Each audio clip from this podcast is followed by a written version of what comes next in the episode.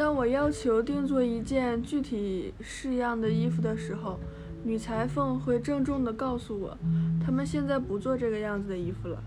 她丝毫没有强调这个“他们”，就好像是在引用和命运三女神一样的客观权威的话。我发现很难得到我要我要求样式的衣服，仅仅因为她不相信我说这话是当真的，不相信我这么轻率。当我听到他这句像神谕似的话时，我陷入了片刻的沉思，把每一个字都单独强调了一遍，以便悟出其意义，找出他们和我之间具有任何程度的血缘关系，以及在一件对我有着如此密切影响的事情上，他们究竟有什么样的权威。最后，我想以同样的奥秘来回应他，并且也不强调那个他们。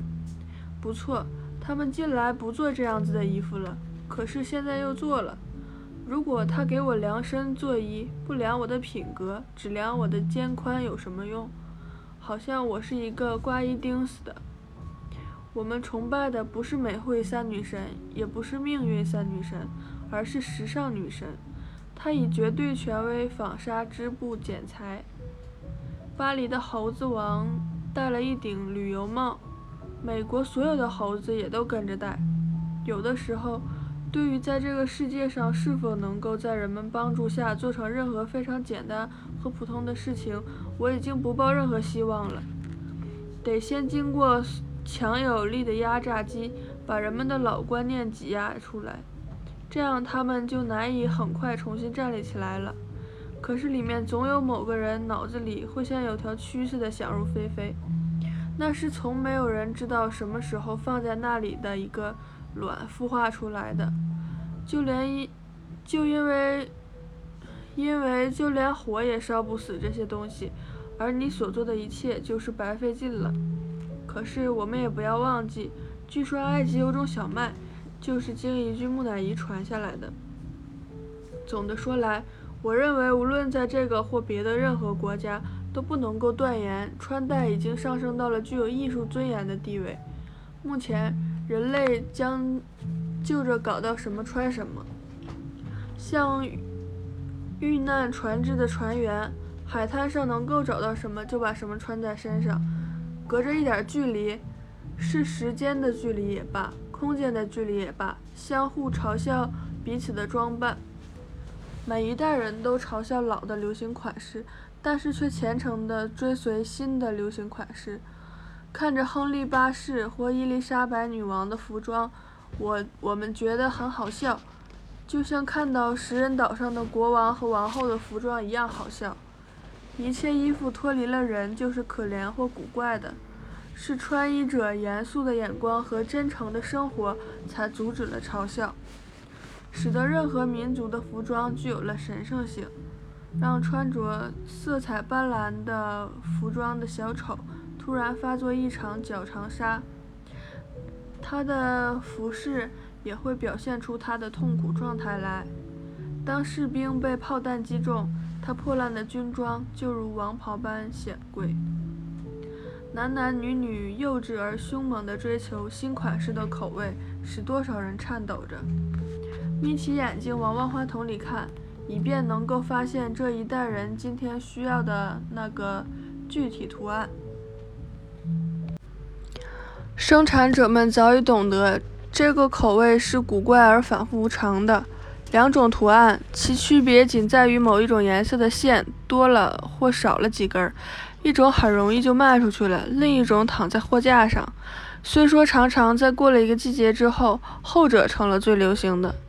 相比之下，纹身真算不上人们所谓的丑恶习俗。不仅不能仅仅因为刺花深入皮肤无法改变，就认为它是野蛮的。我不相信我们的工厂制度是人们能够有衣服穿的最好方式。技工的状况一天比一天更像英国技工的状况，这一点也不奇怪。因为就我所闻所见，公司的主要目的不是为了人可以本本分分地穿得好。而毫无疑问是为了赚钱。从长远的观点来看，人最终到达的是他们设定的目标。因此，虽然眼下会失败，他们还是应该把目标定高些。至于遮身的房屋，我不否认，在今天这已是生活的必需品。虽然有这样的例子，人们在比我们这里还要寒冷的地区，在没有房屋的情况下长时间的生活。塞缪尔·莱恩说过，拉普兰人穿着皮衣，用皮带罩着头和肩膀，一夜又一夜地在雪地上睡觉。那寒冷的程度，穿着羊毛衣服的人暴露在这种温度下也会冻死。他亲眼看见他们那样睡觉，而且他还补充说，他们并不比别的民族更耐寒。但是，可能人类在地球上没有生活多久，就发现了房屋的便利、家庭的舒适。这话可能最初的含义更多是房屋，而不是家人给予的满足。在有的气候地带，房屋在我们的思想里主要和冬季或雨季联系在一起。一年中三分之二的时间，除了雨伞之外，不需要房屋。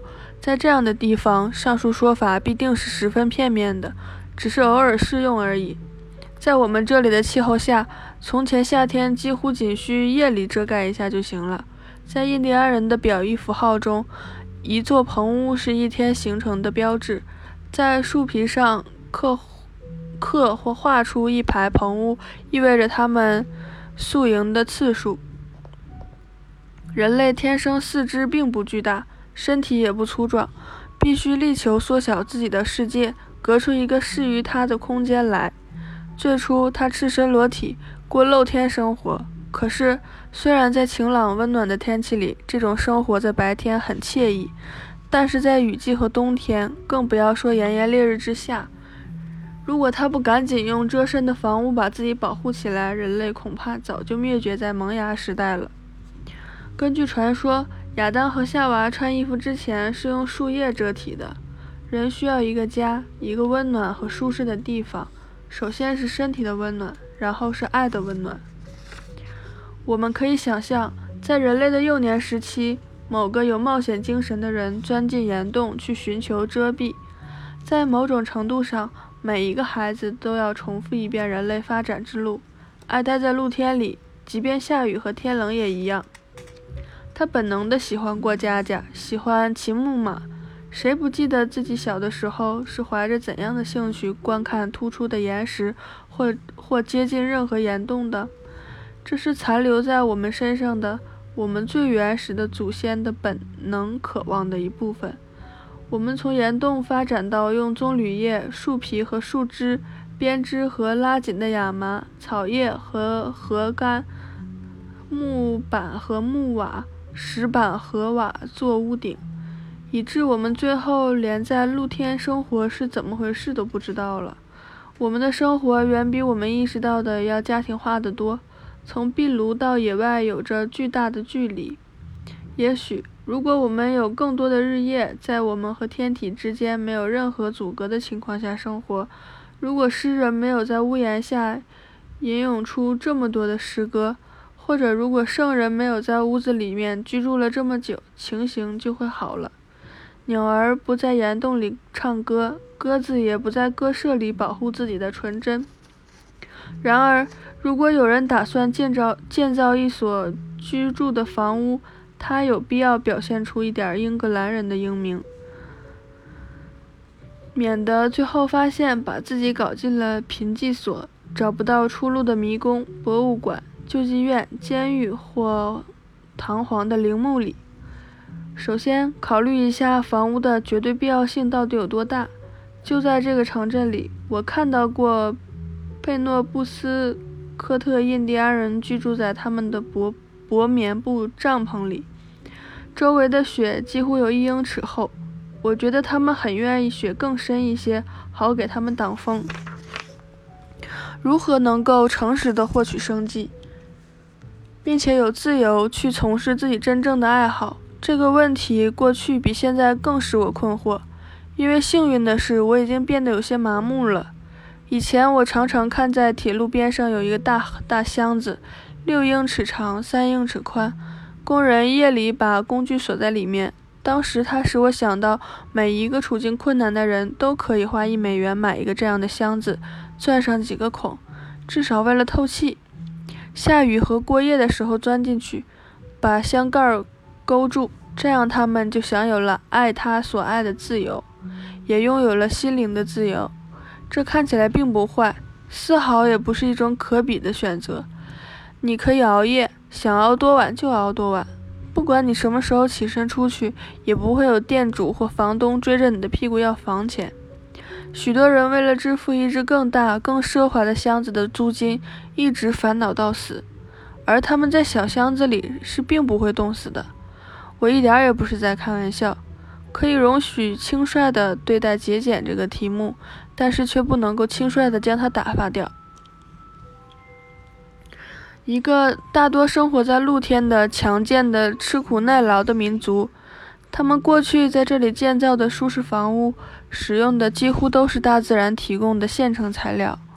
马萨楚塞殖民地管辖下的印第安人主管古今在一六七四年这样写道：“他们最好的房子用树皮做屋顶，干净利落，密实暖和。树皮是在干枯的季节从树上树身上脱落下来的。”趁树皮还湿的时候，用很重的原木把它们压成大的薄片。差一些的房子用一种灯芯草编的草席做屋顶，也还算密实暖和，但是不如从前，但是不如前者好。我看到有的房子有六十或一百英尺长，三十英尺宽。我也经常在他们的棚屋里过夜。发现他们和最好的英国房子一样暖和。他还说，通常棚屋里面地上铺着、墙上挂着精心编织的、家有装饰的草席，各种用具都具备。印第安人已经进步到能够在屋顶开的洞上挂一张草席，用绳子控制草席调节风的作用。最初，这样的一个住所最多一两天就能建成。几个小时就能拆一下，重新搭好。每家人都拥有一个这样的棚屋或棚屋中的一个房间。处于野蛮状态的人，每一家都拥有实际上等于是最好的遮身处所，足够满足他们粗陋简单的需要。但是，虽然天空中的飞鸟有巢，狐狸有洞，未开化的人有棚屋。在现代文明社会，却只有不到一半的家庭拥有遮身的房屋。我认为我这样说绝不过分。在文明占主导的大城镇和城市里，拥有房屋的人只占总体中很小的一部分，其余的人每年付房租以得到这最外面的衣服，变得冬夏都离不开它。而房租钱本可以买上一村子的印第安棚屋。而现在却使他们有生之年都生活在贫困之中。在这里，我并不是想坚持租房比起拥有自己的房子来所具有的不利因素，但是显然，野蛮人拥有自己的房子，因为盖房子的花费太低了；而文明人一般都租房子，因为他买不起房子。从长远来看，他也不见得租得起。但是有人就会回答说。穷苦的文明人只要付房租就能得到住所，和野蛮的人和野蛮人的住处相比，那住所就像宫殿一样，每年付二十五美元到一百美元的房租，这是本地区的价格，他就能享受到几个世纪进步的结果：宽大的房间、干净的油漆和壁纸、拉姆福德式的防防导烟壁炉。内层抹灰泥的墙、软板叶窗、铜制水泵、弹簧锁、宽敞的地窖以及许多别的东西。可是，据说享受这些东西的人通常是贫困的文明人，而没有这些东西的野蛮人却有着野蛮人的富足。这究竟是怎么回事呢？如果断崖文明意味着人类状况的真正改进，我认为如此。虽然只有智者才利用了他们的有利条件，那就必须表现在他已经建造了更好的房子，而没有使房子的价格更高。而一件东西的价格，是我称之为需要为之付出，用以作为交换的那部分生命，或者马上付出，或者长期付出。在这一个地区，一般的房子的价格大约在八百美元左右。要存下这笔钱，即使他没有家世的拖累，也需要一个劳动者十到十五年的时间。这是以一个人一天劳动的金钱价值为一美元来算的。有人挣得多些，有人挣得少些，这样他通常必须耗费一半以上的生命才能挣到他的棚屋。如果我们假设他去租房子，这也只是在两害之间的一个结果难以预测的选择。如果野蛮人在这样的条件下用他的棚屋去交换一座宫殿，会是个明智的选择吗？我几乎把拥有这不必要的房产的全部好处缩小到为防备将来所需而积蓄的一笔基金。人们可能会猜测，就有关的个人而言，主要是为了支付丧葬费用。但是也许人并不需要去埋葬自己。然而这里就显示出来文明人和野蛮人之间的一个重要区别。无疑，为了我们的好处，才使文明人的生活形成一种习俗。个人的生活在相当大的程度上被纳入了习俗之中，目的是为了维护和提高种族的生活。但是我希望表明，为了获得目前的好处，人们做出了何等样的牺牲，并指出我们可能过不必承受，嗯，我们可能过不必承受任何损失而得到。所有好处的生活，你说穷人永远跟着你，还说父亲吃了酸葡萄，子女牙齿就发酸，这话是什么意思？主耶和华说：“我指着我的永生启示，你们在以色列中必不再有用着俗语的因由。看呢，世人都是属于我的，为父的怎样属于我，为子的也照样属我。犯罪的他必死亡。”我的邻居康科德的农人，他们的境遇至少和别的阶级一样好。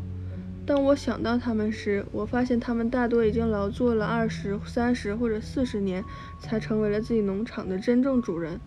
通常，这些农场是他们附带着抵押权继承下来的，或者是借钱买下的。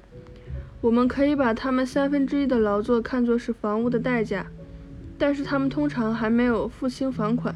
确实，抵押权有的时候超过了农场的价值，因此农场本身成了一个大累赘。但却依然有发现有人要继承。用他的话说，是对农场太熟悉了。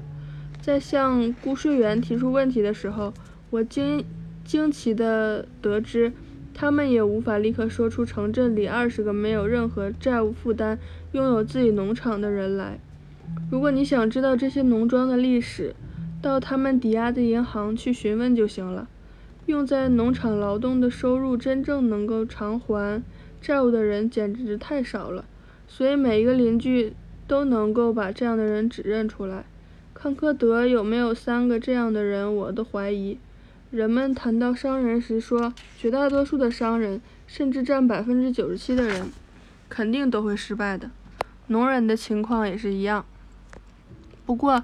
在商人方面，他们之中有一个人曾切中要害地说，他们失败的很大部分并不是真正的金钱上的亏损，而只是由于手头不便而没有能够履行约言，也就是说，垮掉的是诚信。但是这会使事情越来越糟，并且还会让人想到，也许连上述那三个人也并没有能拯救自己的灵魂，也许他们比那些老老实实的失败了的人。在更为糟糕的意义上破了产，破产和拒付债款是跳板。我们的文明大部分就是从这里腾跃翻筋斗的。但是野蛮人站在机井这块没有弹性的厚木板上。然而每年在这里举行米德尔塞克斯牛展，却总是热闹的大获成功。